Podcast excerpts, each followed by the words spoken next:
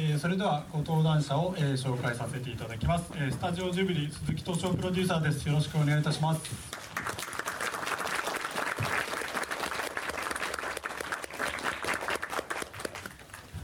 えー、っとスタジオジブリの鈴木です、えー、今日はいっぱいこんなにいっぱい来ていただけるなんて本当にありがとうございます、えー、制作状況報告にね状況について報告せよとそんな話を伺いましたので、えー、それを報告させていただきます、まあ、絵の作業はですね、まあ、大体3月から4月にかけて、えー、終わりましてそれでその後、えー、音の作業をやっております。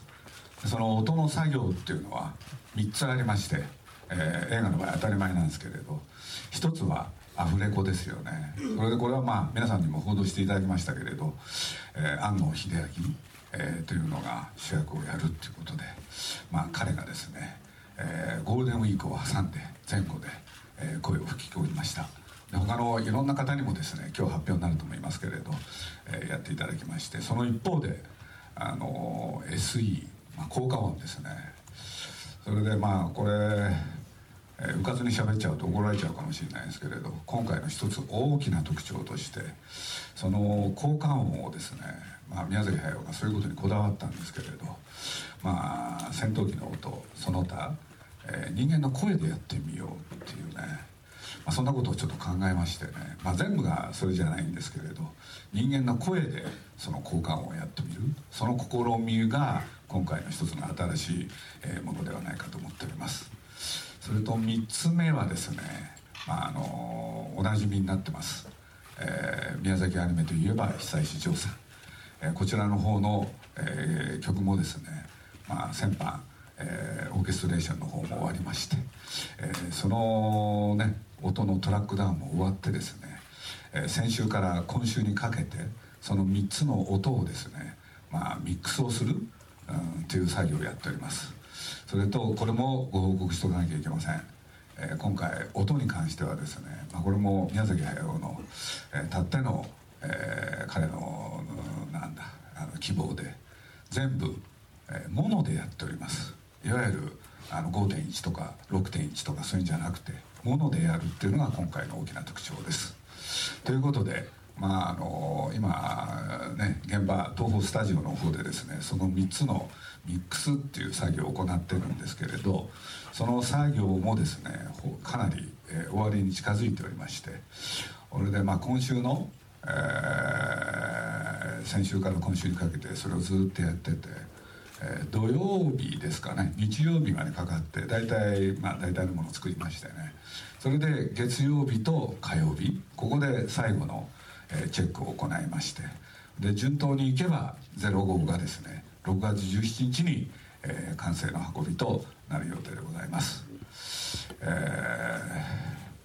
ー、まあ、6月の17日に完成してから1か月間余裕がございますので、まあ、皆さん、まあ、にも皆さんの方にもですねぜひご覧いただいて、えー、忌憚のないご意見をいただきたいとそんなふうに考えてる次第です。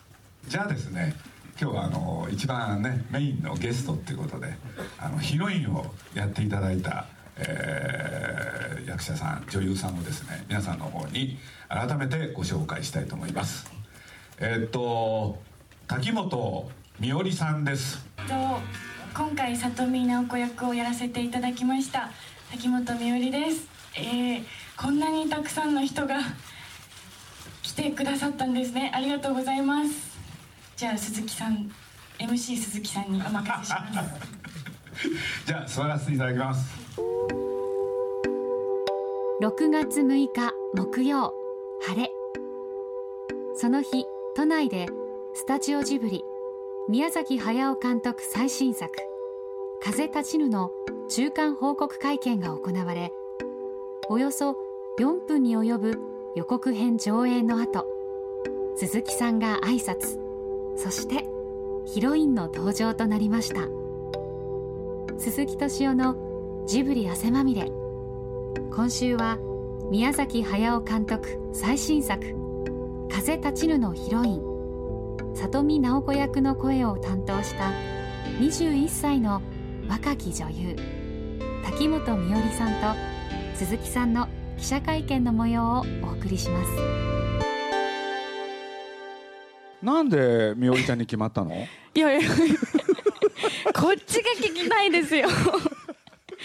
私本当に分かんなくてもうあのオーディションっていう、まあ、形で、うん。あの宮崎先生に会いに行ってなんか台本渡されたんですけどあのもちろん一部分なのでこう流れが分かるわけでもなくその時初めて台初めてね。そうですね。初めてですね。まああの宮崎駿という人はですねあの主人公ね男の子なんですけど今回は。それもさることながら実はヒロインの声にものすごいこだわる人で。そうなんですか話を聞いてるとこの世には存在しないような人の声をいつも求めてる。これで僕もね、まあ、毎回ねどうどういう方にやっていただこうかってんで随分悩むんだけれど、まあ、ジブリは現在この「風立ちぬ」っていう作品を作るとともに、まあ、実は「かぐや姫の物語」っていうのをやっておりましてね、こちらはね高畑勲監督なんですけれどこの高畑勲監督っていう人がですねなぜかなんでか知らないけれどみおりちゃんに詳し詳しくて。なんで？詳しいんですよ。はい。俺でまあテレビその他見てたんでしょうね。でそのヒロインの話をしてた時滝本美織さんがいいんじゃないかと。推薦してくれたんですよ。はい。彼女はいいと。何よりも演技力が素晴らしいって言って。そしたらね宮さんがね僕は、まあ、高橋さんのことを宮さんってあのパクさんパクさんって言うんだけれどパクさんの言うことは間違いない。もうねその時点でね決まってたんですよ実は。じゃあもうえそうなんですね。本当に。絶大な支持を得てますね。だってあの滝本美織ちゃんってのが出てきてはい。じゃあその声を聞いてみようとか映像を見てみようとか何にもなかったの。えー、何にもなかったのよはい。だからまあ後でねごちゃごちゃするといけないから、はい。まあ、とにかく一回来てもらって、はい。あ会いますかっていうことになって、えー、であ、今のまあお会いしたんですね、うん、だからあのオーディションの時はね、はい。実を言うとほぼねもう最初からね決める覚悟だったんですよ。俺で、まあ、これ今だからの話ね、はい。今だからの。要するにちょっとあるシーンをねやっていただいたんですよね。あのワンシーンですか？そう。なんか来て声出してもらったのははい。せいぜい5分とか10分だよね。そうですね。俺で決めましたっつって言ったでしょ、はい。ああなたはぜひやってくださいと。はい。俺で言ってたのはねあの本当の話ね。いや芝居がいいと、うん、これは高橋さんに言う通りだと。でついでに言っちゃうね。ではい。も声質が違うって言ってたんですよ、本当は、あそうなんですか、うん、声質が違うけれどあの自分の抱いてたヒロインとね。でもあのお芝居があるな。らうまくいくよと。なるほど。そういうことがあったんですよ。これであの本番の声やりだしたでしょ？はい。そしたら声質変わったよね。嘘だ。これ本当なんですよ。本当に、え。自分で分かってないの？ーわからないこれで宮さんがね最初の第一声どこのシーンだったか忘れたけれどはい。声を出した瞬間にねあ声が変わったって言ったんだ でもこうやって普通に喋ってる声とは、うん。多分違うと思いますねお芝居の時。だけどそのオーディションの時の声と、その本番の声が違ってたんだよ。え？そうなの。これで本番で自分の一番理想とする声だったから宮さんはすっごい喜んじゃったんですよ。そんなことがあったんですよ。ね。うん、えじゃあオーディションの時は声質はちょっと違うけど、うん、芝居がいいから OK もうこの人に決めた、うん。じゃあ本番うはん、オールオッケーということで。そういうことなの？よかった。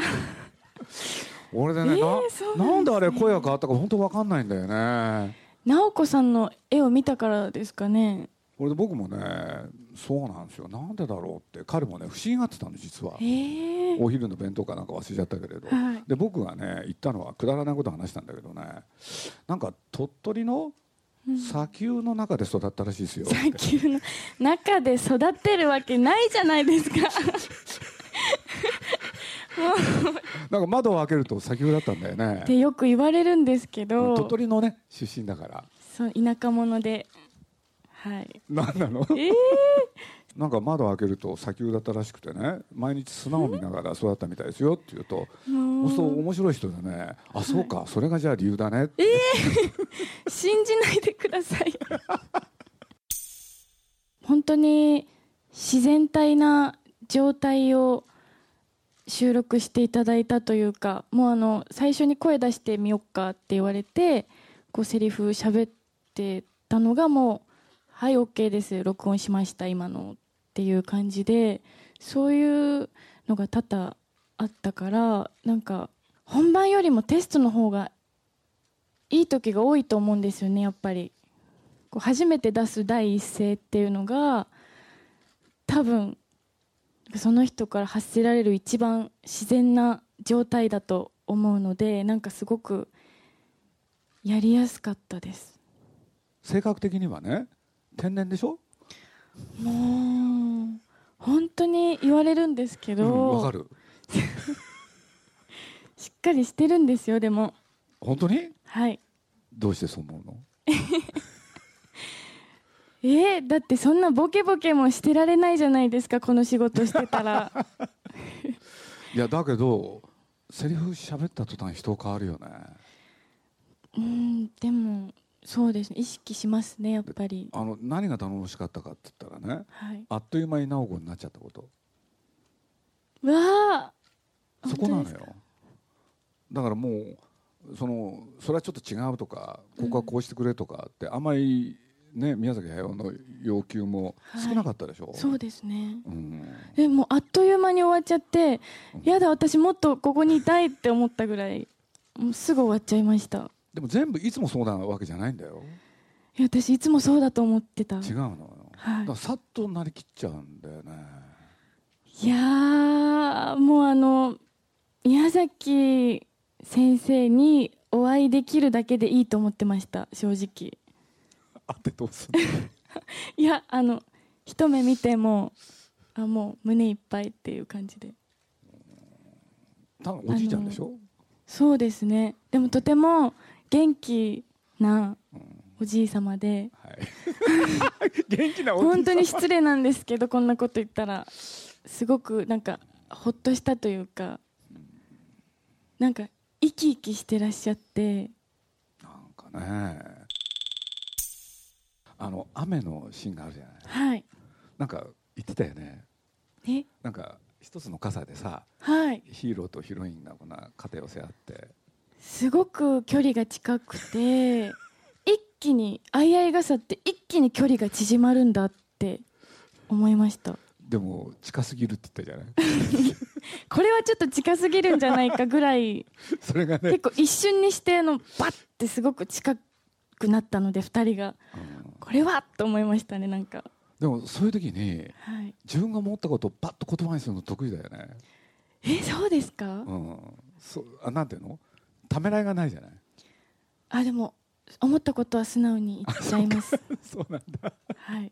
いや私台本もらった時にうわキスシーンがあるんだと思ってそうなかなか今まで見てきたジブリ作品の中でそう。いうなんか大人の恋愛って今までなかったかもしれないなと思って緊張するかなと思ったんですけど安野さんとご一緒させてもらってでもすんなりしちゃいましたね。何をしたの？キスをしました。あんまり照れがなかったです。お互いに多分。でも監督が2人いてあの隣に安野さんも監督でいらっしゃってね宮崎先生もいらっしゃってどっちの言うこと聞いたらいいんだろうみたいな感じになってましたね2人とも指示出すんですもん。いやジブリってね あの1階にコントロールルームっていうのがあって地下にまあ試写室があるんですけどそこを改造してアフレコをやるんですけどね。要するにやり取りはモニターとマイクなんですよ。そうするとねまあ下に安野それからみおりちゃんがいてで上にまあ宮崎駿がいる。そうするとね宮崎駿がねあの OK 出す前にね安野がね OK って言うんですよ。そう今の OK だねとか言って。そうすると上からね違うよとかね。あれおかしかったよね。そうですね。俺でなんなんだっけ宮さんがねあの途中から言い出したんだよね。あの下の監督っつって。俺は上の監督だっつって。言ってました。はい。うんあれラストシーン撮った時はいいないもうラストシーン一緒に。やったよね、はい。でも先に帰ったっけ？安野がはい。あの時いた？安野がラストシーンをね声を吹き込んで、はい。その自分の声が終わった直後にね「いやこのラストシーンは素晴らしい」って言ったの。いた聞きました。いた？はい。これで今までの皆さんの中でねはい。最高ですよっつって。すごい褒めまくったでしょ？はい。そしたら上から宮さんの声聞こえた？聞こえました。いきなり立ち上がってはい「ありがとうございます」って言ってね。安納に言ったんだよね。聞いてました。あ聞いてた、はい。あの時いたんだ。いましたいました。いや本当にいいね。まあちょっともうね内容を知らしちゃうと皆さんはにい。楽しみになっちいやでも安野さんが「いや宮さんにこんなラスト作れるんだね」って言ってて。おおと思ってすごいはい聞いてました。うん。そんなこともありましたね。えっと滝本さんはあの今回大役をあのはい。抜擢されて、あのどんなこう意気込みで臨んでこうヒロインをどんな風なあのなんだろうヒロイン像として受け止めて演じられたかっていうのと、はい。あと鈴木プロデューサーには、えっと今回のこの作品って結構あの、まあ、震災後の日本にこう頑張れっていうようなこうメッセージも込められているのかなと私はちょっと思ったんですがその辺の宮崎監督のなんかあのえ思いとかがもしあのあれば聞かせていただきたいです。とにかく本当にすごいことだと思うから頑張ろうってそのあのオーディションでこれからよろしくねって言われた時にまず思いましたしうん昔の映画を見てその時代の女性の話し方とかをちょっと勉強したりしました。何の映画見たの？えっと、キューポラのある街と吉永小百合さん。キューポラのある街？はい。あと無法松のそうそうそう無法松のだ誰のやつ見たの？高峰秀子さんが。あれがいいんですよ。で 鈴木さんがなんかあのこれいいよってそうそうあそっか、はい。うん。おっしゃってたのを見ましてえこんなに昔の女性は喋るのが早いんだって思って。勉強になったでしょ？勉強になりました。今と全然違うんですね。今は変に、ま、変にというかまあお芝居なんですけど。変に間があるんだよね。間があるんですよね。彼女ないでしょ？はい。大人気だったんだよ彼女。あそうなんですね。それやると目立つよ。急に早口になっちゃったりして次のドラマとかから。っていうのは勉強しましたね。早口の方が正気を感じる。生き生きしてる。その通りです。はい彼女、まあ、僕横から言っちゃいますけどね。なんて言うんだろう。ある仕事が自分のところへ来ると当然期待と不安ってあるじゃないですか。だけど彼女はね見てて分かったのは期待の方が勝る人。だよね。はい。幸せな性格だよね。幸せ者ですね本当に。僕はそう思いましたね。でもあの自分なりに研究して早口こんなぐらいのスピードかなって思って喋ったら意外に早すぎたみたいであもうちょっとゆっくりって言われました。っていうオチです。あとまあ僕の方へのご質問もですねお答えするとですねまあこれどっかで言わなきゃいけないんであのまあ先ほど見ていただいた映像の中であの地震のシーンがあったと思うんですよ。関東大震災ですよね。でこれまあ実はですね先ほどのね要するに地震が起きてまあそれから不景気で元気がない日本それを励ましたいのかと、まあ、そんなお話だったかと思うんですけれどこの地震についてまずお話しするとね、まあ、この企画をどうかって話し始めたのが2010年の8月。で皆さんこれやろうって。俺で実際ですね皆さんが決断するのがですね2010年の12月の28日だったんですよ。で年が明けてから、まあ、実は映画の冒頭からダーッと絵コンテっていうのを書き始めるんですけれどね。えー、ちょうど映画の中にその関東大震災が出てまいりましてその関東大震災のさなか、ね、主人公とヒロインの出会い、まあ、宮さんという人はね主人公2人のその出会いっていうのは劇的に描きたいんでそういうことをやるんですけれど。で実はですねその地震のシーンまでを書き上げたのが2011年3月10日だったんですよね。これでお分かりだと思いますけれど例のね東日本大震災。まあ言ってみれば3月11日ですよね。実はその翌朝なんですよ。翌日なんですよ。俺でまあいろいろね皆さんもですねえー、まあその頃時はまあねジブリはちょうど国立を作ってたこともあったりしていろいろバタバタしたんですけれどちょっと落ち着いた後さすがに悩んだんですよ。要するにこのシーンをねそのまま、え、今のままやっていいのかっていうことで。俺でまあ僕もね本人とも何回も話しましたけれど僕としては歴史の事実そういうことが起きたからって言ってそこにある手心を加えるっていうのは違うんじゃないかって。でまあ宮さんもうすうすそう思ってたんでよしそのままやろうっていうことでねそう決まるんですけれどね。でまあそのことはまあ一つ言っときたいことともう一つ僕が思うのことなんですけどね。その確かに地震が起きるとか不景気が起きてるとかそれは映画っていうのは時代の産物ですからね。それは影響は僕は受けるんだと思います。時代が映画を作るし映画が時代を作ることもある。そういうもんだと思うんですよ。僕はだからといってあまりそのことにとらわれるとやっぱり本来の作品作りっていうことでは僕はおかしいんじゃないかって気がしてんですよね。だから僕らはそういうことで言えばこの「風立ちぬ」においてもそしてまあ実は「かぐや姫」の方もそうなんですけどね。そういうことが起きたからといってその作品がぶれてはいけないって。そんな考えを持ってます。はい。お答えになったかどうか。鈴木さんにお伺いしたいんですけれども先ほどの新しい試みとしてあの人間のあの声でその効果音を作る。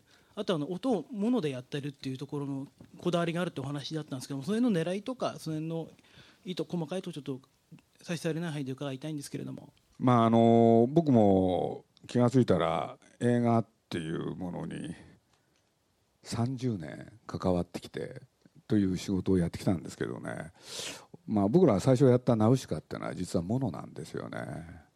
これでまあ実はこの間、えー、いわゆるブルーレイっていうのを作るために、まあ、映像もさることながら音も随分聞いてきましてねでそういうの過程の中で、まあ、分かってきたのがねあのャンネルがいっぱい増えるっていうこととものっていうのはね何だったんだろうなって。でいろいろ聞いていくとねやっぱり一番考えていろんなことやってあるのがねやっぱりナウシカだと僕は思ったんですよね。だからぜひねそういうものでやってみたいっていうのはそれがまあ一つの理由。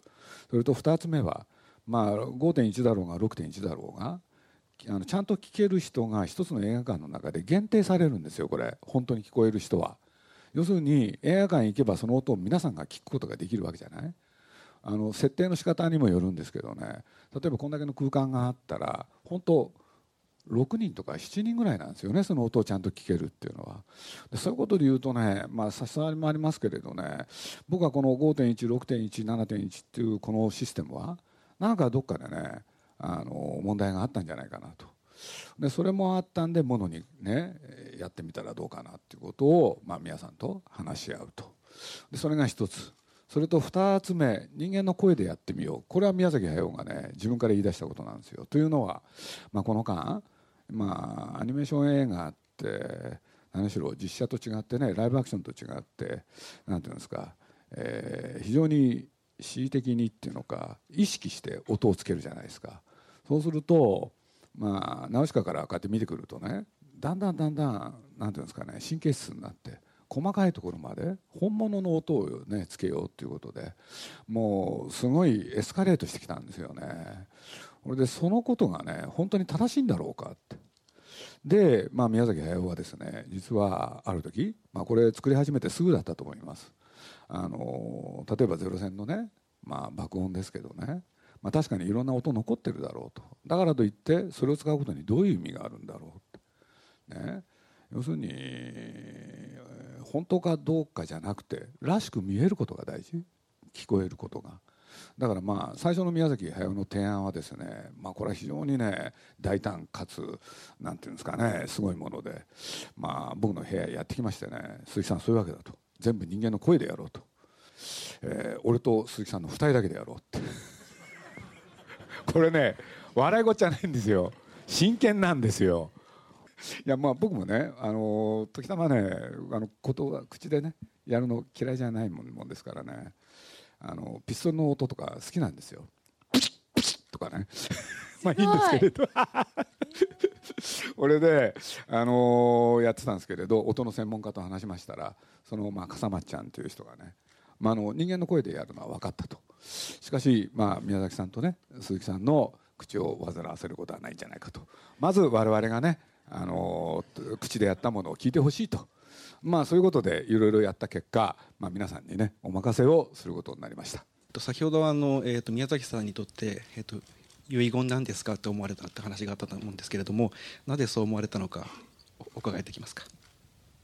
うんまあ何しろ、ね、空に憧れ飛行機に憧れた少年の話ですよね。それが長時点のうち、まあ、設計士になるわけなんですけれど作んなきゃいけなかった飛行機は戦闘機？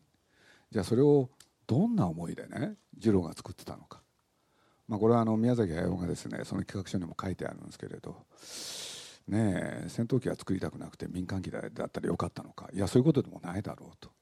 そうするとね彼はこの映画の中で、まあ、もう一つ別の裏テーマっていうんですかね。なんか仕事とは何なんだろうっていうことをね実は問いかけてるんですよ。これで、まあ、彼がこんなことを、まあ、映画の中で僕は表していると思うんですけれどどんな仕事もね意義があるだろうと思ってやろうと思ってもなかなかそんな仕事にはお目にかかれないってでもどんな仕事だってねやってればいいと思える瞬間がある多分それが仕事っていうもんだよねみたいなことをねなんか感じさせてくれる映画なんですよ見てて。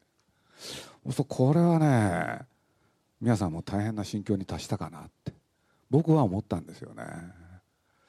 あの映画の中にね実は、まあ、二郎をね、まあ、あの励ます人で、まあ、これ夢の中のシーンなんですけどカプローニっていうねさっきも出てたと思います。イタリアのおじさんが出てくるんですけどね、まあ、何度も何度も繰り返すんですよこの人が。二郎に向かって、えー、力を尽くして生きなさいって。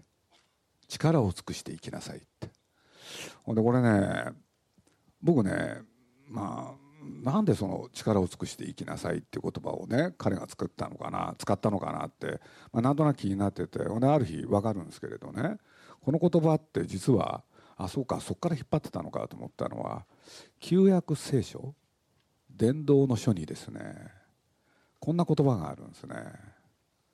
すべて人の手に頼ることは力を尽くしてこれをなせってどうもこの言葉にねかなり感化を受けて皆さんとしてはまあ目の前にあることはね力を尽くしてやろうっていうなんかそんなね、えー、考えを、まあ、今回込めててほんでこれは多分ねあの彼の中にどっかでね自分が後世の人になんか言い残したいことかななんてことをちょっと思ったそこら辺が理由ですね。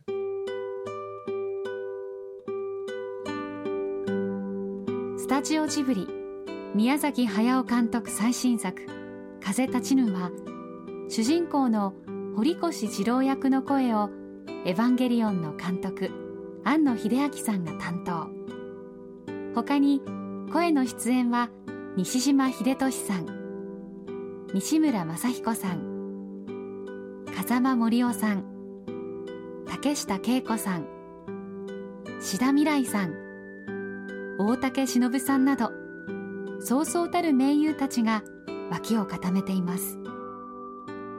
そして主題歌はユーミンが歌う「飛行機雲」来週のジブリ汗まみれはユーミンこと松任谷由実さんがスタジオジブリを来訪した時の模様をお送りします。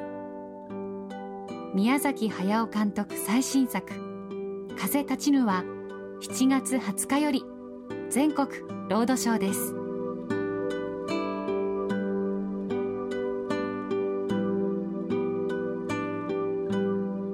鈴木敏夫のジブリ汗まみれ。この番組はウォルト・ディズニー・スタジオ・ジャパン。町のホットステーションローソン。アサヒ飲料日清製粉グループ。立ち止まらない保険 MS&AD 三井住友海上。au の提供でお送りしました。